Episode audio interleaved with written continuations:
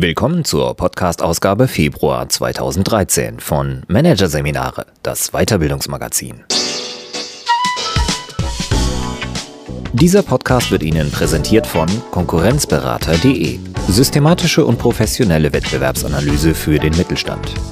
Der Konkurrenzberater schützt mit einem neuen Abwehrprogramm vor Social Engineering Angriffen und deckt Sicherheitslücken auf. Weitere Podcasts aus der aktuellen Ausgabe behandeln die Themen Umgang mit Verbalattacken, klüger kontern und positiv beeinflussen, die Macht der Manipulation. Doch zunächst Führungskräfte führen mit ruhiger Hand von Silvia Jumpertz. Führungskräfte führen andere Führungskräfte oft genauso wie Mitarbeiter ohne Führungsverantwortung. Doch für Führung zweiter Ordnung gelten andere Regeln. Wer als Chefchef diese nicht befolgt, überlastet nicht nur sich selbst, sondern untergräbt auch die Autorität seiner Führungskräfte. Hier ein Kurzüberblick des Artikels. Autoritätskiller Aktivismus. Wie Vorgesetzte ihre Führungskräfte demontieren. Hände auf den Rücken. Warum beim Führen von Führungskräften Zurückhaltung zählt. Erwartungsoverkill. Warum viele Chefs meinen, Führungskräfte nicht führen zu müssen. Vertrauensevolution, wie eine anfangs autoritative Führung helfen könnte, später zu einem Chef-Chef-Verhältnis auf Augenhöhe zu kommen. Und Teamplayer statt Kleinfürsten, was Chefchefs tun müssen, damit aus Einzelkämpfern ein kooperatives Führungsteam wird. Roland Schönleber, Geschäftsleiter Produktion und Industrietechnik bei der Firma Horsch in Schwandorf, nimmt die Dinge gern in die Hand. Er ist das, was man einen Macher nennt. Als der 45-Jährige vor zwölf Jahren als Produktionsleiter bei dem mittelständischen Maschinenbaubetrieb in der Oberpfalz anfing, war er denn auch ganz in seinem Element, arbeitete an der Basis in engem Austausch mit Schweißern, Lackierern und Monteuren. Damals war der Betrieb noch klein, es gab außer ein paar Vorarbeitern keine Hierarchiestufen zwischen Schönleber und den Arbeitern. Der Manager mochte das, diese Unmittelbarkeit. Auch als das Unternehmen expandierte und Schönleber in Thüringen den Aufbau zweier neuer Werke verantwortete, änderte sich an der Situation nicht viel. Das geschah erst, als der Job in Thüringen erfolgreich beendet und der Moment gekommen war, sich in die Schwandorfer Firmenzentrale zurückzuziehen, in die Geschäftsleitung Produktion und Industrietechnik.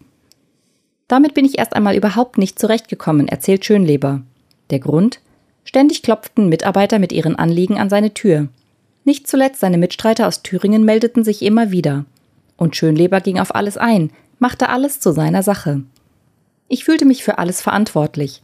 Aber irgendwann wuchs mir die Sache über den Kopf und ich ahnte, dass es so nicht weitergehen konnte. So der Manager. Schönleber holte sich Hilfe bei einem Coach.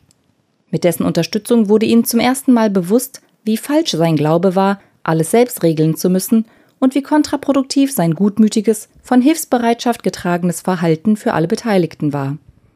Schönlebers Fall ist nicht ungewöhnlich. Denn vielen Führungskräften, die irgendwann Chef über andere Chefs werden oder die als Inhaber eines expandierenden Unternehmens zum ersten Mal Abteilungs- oder Bereichsleiter unter sich haben, ist gar nicht bewusst, dass sie von da ab anders führen müssen als bisher, nämlich mit den Händen auf dem Rücken, sagt Gustav Klötzl. Sobald eine Führungskraft andere Führungskräfte unter sich hat, hat sie in deren Revier im Normalfall nichts mehr zu suchen, so der Geschäftsführer der 3P Beratungsgruppe in Nürnberg. Der Coach und Berater bedient sich gern einer Metapher, um zu veranschaulichen, wie das Verhältnis zwischen Chefchef -Chef und Chef sein sollte. Es ist wie das Verhältnis zwischen Vermieter und Mieter, sagt Klötzl. Auch ein Vermieter dürfe schließlich nicht einfach so in die Wohnung seines Mieters spazieren. Doch wenn Klötzl Managern in seinem Seminar zum Thema Führungskräfte führen mit der Metapher kommt, erntet er zuweilen trotzige Reaktionen. Wieso, wenn mir der Laden doch gehört? Wer so fragt, dem ist nicht bewusst, wie vielschichtig die Probleme sind, die daraus folgen können. Erstens ist die Gefahr groß, sich selbst zu überlasten, wenn man sich für alles verantwortlich fühlt und Aufgaben übernimmt, die eigentlich anderen obliegen. Zweitens werden die Abläufe im Unternehmen zäh, wenn ständig zu viele Entscheidungen über den Schreibtisch des Chefchefs laufen und sich so eine Rückversicherungsmentalität breit macht. Mehr noch, der Geschäftsführer, der Bereichsleiter, der Abteilungsleiter, der sich persönlich mit jedem fachlichen Klein-Klein und jedem zwischenmenschlichen Konflikt auf Hierarchiestufen unter ihm beschäftigt, kommt kaum noch dazu, die Aufgaben wahrzunehmen, die ihm originär obliegen, zum Beispiel Steuerung, Strategie, Kommunikation oder Orientierung geben. Und es gibt noch einen anderen wichtigen Punkt. Chefchefs, die sich ständig einmischen, untergraben dadurch auch die Autorität ihrer Führungskräfte, betont Klötzl. So etwa der mittelständische Textilunternehmer, der der Ansicht war, seine Führungskräfte könnten einfach nicht führen. Zu dieser Ansicht war der Firmenchef gelangt, weil er ein ums andere Mal die Erfahrung gemacht hatte, dass die Dinge an der Basis immer erst dann ans Laufen kamen, wenn er selbst das Ruder in die Hand nahm und direkte Anweisungen gab. Seine Führungskräfte dagegen schafften es nicht, geplante Veränderungsvorhaben in Gang zu bringen. Aber lag das wirklich daran, dass es ihnen an den nötigen Führungskompetenzen mangelte, wie der Firmenchef argwöhnte? Mitnichten, sagt Gustav Klötzl, den der Unternehmer beauftragt hatte, um den Führungskräften in der Firma endlich mal das Führen beizubringen. Dabei war der Firmenchef selbst schuld an der Misere, sagt der Berater. Durch sein ständiges Hineindirigieren in die Bereiche hatte er die Mitarbeiter dazu gebracht, nur noch ihn ernst zu nehmen, nur noch seine Entscheidungen zu akzeptieren, nicht aber die ihrer direkten Vorgesetzten. Erste Anzeichen einer solchen Entwicklung nahm damals auch Roland Schönleber wahr. In Besprechungen, an denen ich teilnahm, waren die Augen der Mitarbeiter ständig nur auf mich geheftet. Und dementsprechend reagierte ich auch, erinnert sich der Manager. Er hätte sich geschmeichelt fühlen können. Aber er zog noch früh genug die Notbremse. Dazu musste er an seinem eigenen Verhalten ansetzen, lernen, sich zurückzunehmen. Wenn Mitarbeiter seine Hilfe wollten, verwies er sie fortan freundlich, aber bestimmt an ihren direkten Chef. In dem thüringischen Werk, dessen Mitarbeiter noch besonders stark auf ihn fixiert waren, veranstaltete Schönleber eine kleine Zeremonie, eine Intronisation, die deutlich machen sollte, bei wem die Verantwortung fortan liegt, nämlich beim Werksleiter. Schönleber stellte sich vor die Mitarbeiter und sagte klipp und klar, dass er mit seiner bisherigen ständigen Präsenz und Einflussnahme einen Fehler gemacht habe. Feierlich überreichte er dem Werksleiter eine Kapitänsmütze, ein Fernrohr und ein Logbuch. Der Geschäftsleiter fragt heute, wenn er ein Werk besucht und ausnahmsweise an einer Besprechung teilnehmen will, an der normalerweise kein Vertreter der ersten Führungsebene beteiligt ist, beim Leiter nach, ob es recht ist. Durch die Produktionshallen zu schlendern und mit altvertrauten Mitarbeitern zu plaudern, das genießt er trotzdem immer noch. Das ist eben mein Stil. Anders würde mir der Job viel weniger Spaß machen, sagt Schönleber. Trotzdem hält er seinen Chefchef -Chef Führungsradius strikt ein. Was bedeutet, er hält sich an der Basis mit allem zurück, was nach direkter Führung aussieht. Schönlebers Zurückhaltung ist genau das, was Führungsexperten von Chefchefs einfordern. Wer Führungskraft von anderen Führungskräften ist, sollte Mitarbeiter, die mit Beschwerden kommen, immer zunächst an diese Führungskräfte zurückverweisen.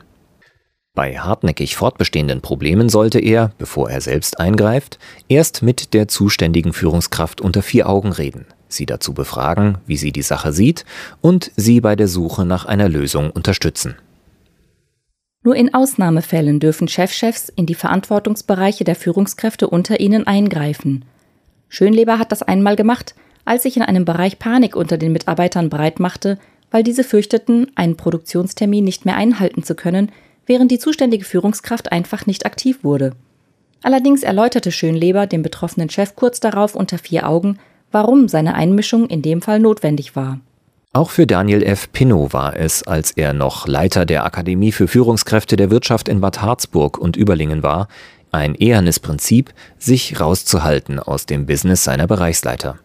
Der heutige Managementberater, Buchautor und Professor für Führung und Organisation brachte sich zum Beispiel nur auf ausdrücklichen Wunsch in Entscheidungsprozesse ein. Etwa wenn es um die Einstellung einer sehr teuren Fachkraft ging und die betreffende Führungskraft vorab meine Meinung hören wollte, so Pinot.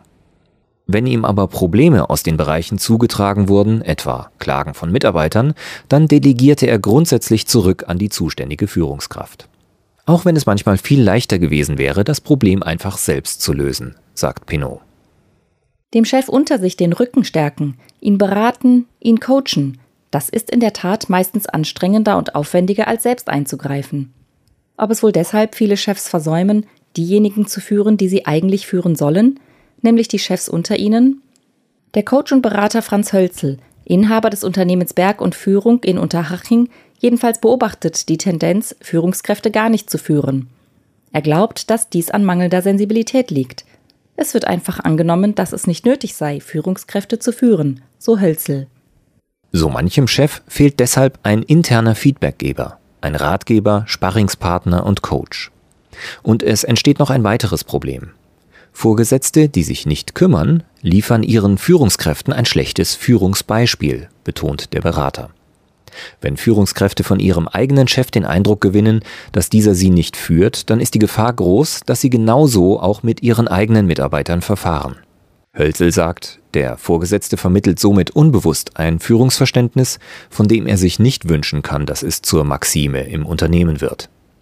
Nach Erfahrung von Wolfgang Schmitz, CEO der EUREC Establishment, kurz für European Academy for Executive Education, in Triesen, wurzelt der Irrtum, Führungskräfte müssten nicht geführt werden, oft schon im Auswahlprozess.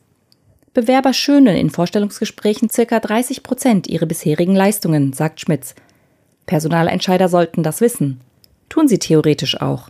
Bloß, bei Führungskräften sind sie trotzdem häufig geneigt, alles für bare Münze zu halten.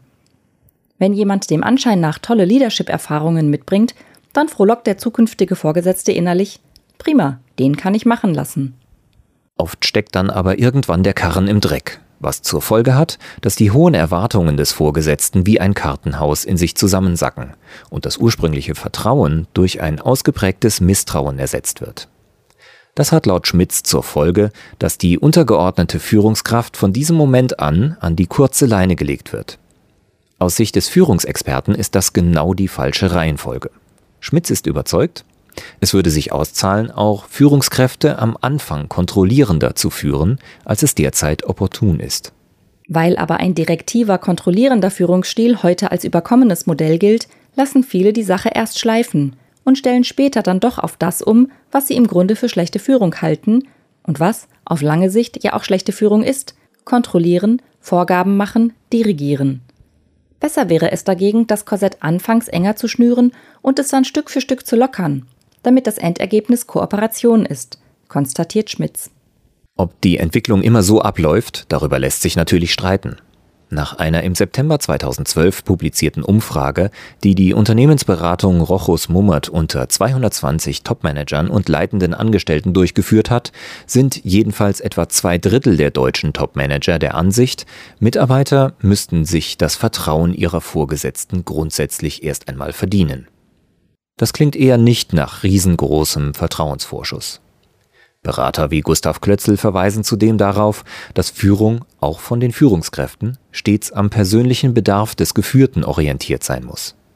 Lange Leine oder kurze Leine, das ist auf jeden Fall auch immer eine Typfrage, sagt Klötzl.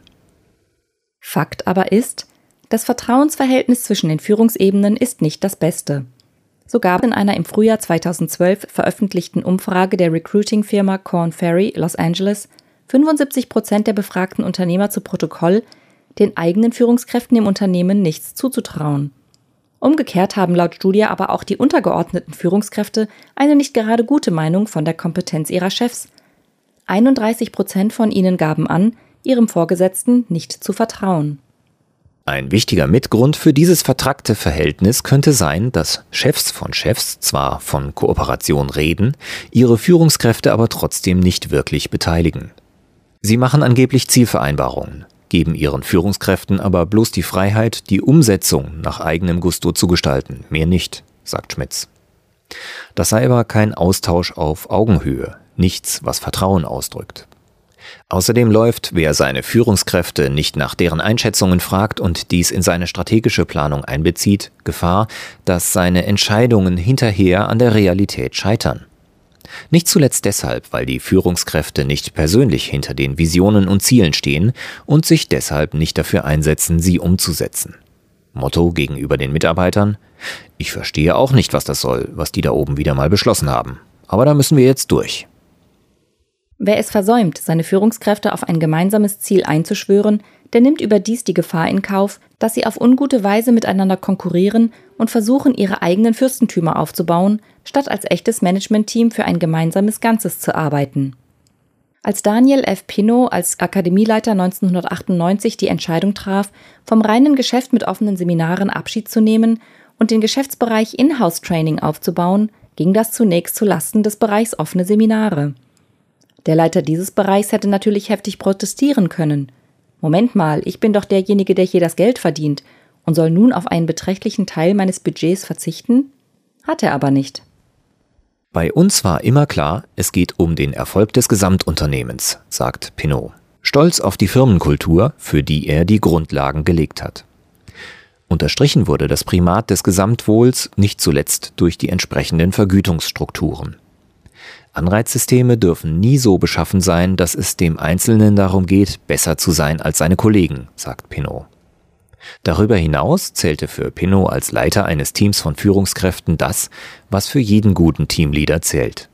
Dem Team Gelegenheit bieten, Zeit miteinander zu verbringen, sich auf gemeinsame Ziele zu einigen, sich auszutauschen und sich gegenseitig zu unterstützen. Chefschefs müssen, sofern sie mehr als nur eine Führungskraft unter sich haben, einen Rahmen für den Austausch des Managementteams schaffen und immer wieder zwischen den einzelnen Interessen ausgleichen und moderieren. Ich begreife mich als Bindeglied, als Scharnier, nicht nur zwischen den Führungskräften unter mir und meinem Geschäftsleiterkollegen, sondern auch zwischen den einzelnen Führungskräften, sagt Horschmanager Schönleber. Durch regelmäßige wöchentliche Besprechungen mit jedem Einzelnen sei er schließlich am besten auf dem Laufenden darüber, was in den einzelnen Bereichen passiert. Als er vor kurzem von einem Problem in einem Werk erfuhr, konnte Schönleber den betreffenden Werksleiter an einen anderen Werksleiter verweisen, in dessen Bereich vor kurzem ein ähnliches Problem bereits erfolgreich gelöst worden war.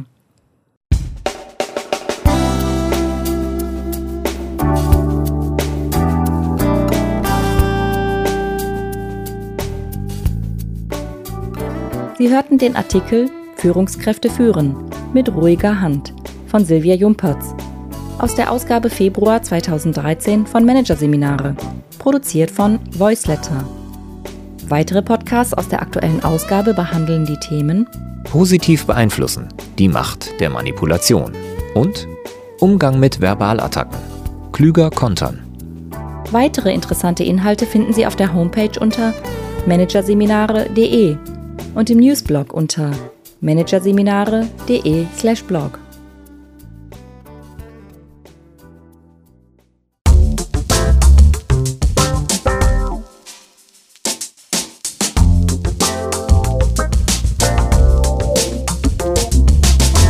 Das war der Podcast von Managerseminare, das Weiterbildungsmagazin.